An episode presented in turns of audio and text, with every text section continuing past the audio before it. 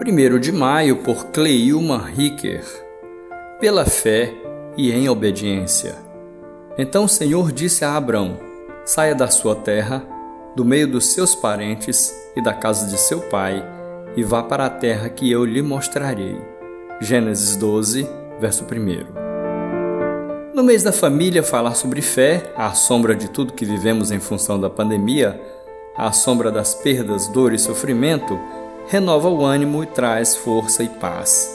Entretanto, para alguns, é difícil compreender como ter fé se para eles não há esperança.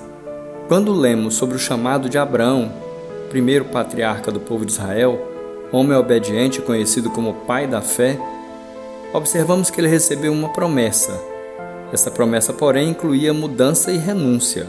Então, pela fé, ele renunciou dos seus planos e projetos pessoais e precisou trilhar por caminhos ermos para chegar até Canaã. Ao chamar Abrão, o Senhor lhe dá uma ordem: sair da sua terra, do meio da sua parentela, e ir para a terra que ele lhe mostraria. Sair era obedecer ao Senhor, significava deixar sua zona de conforto e partir para algo incerto aos olhos humanos. Isso significava também crer e depender de Deus. Muitos querem ser abençoados com mais fé, mas não estão dispostos a renunciar dos seus prazeres, pecados, nem do direito de estar entre familiares, e não têm coragem de sair da inércia, de mudar e deixar as coisas do mundo.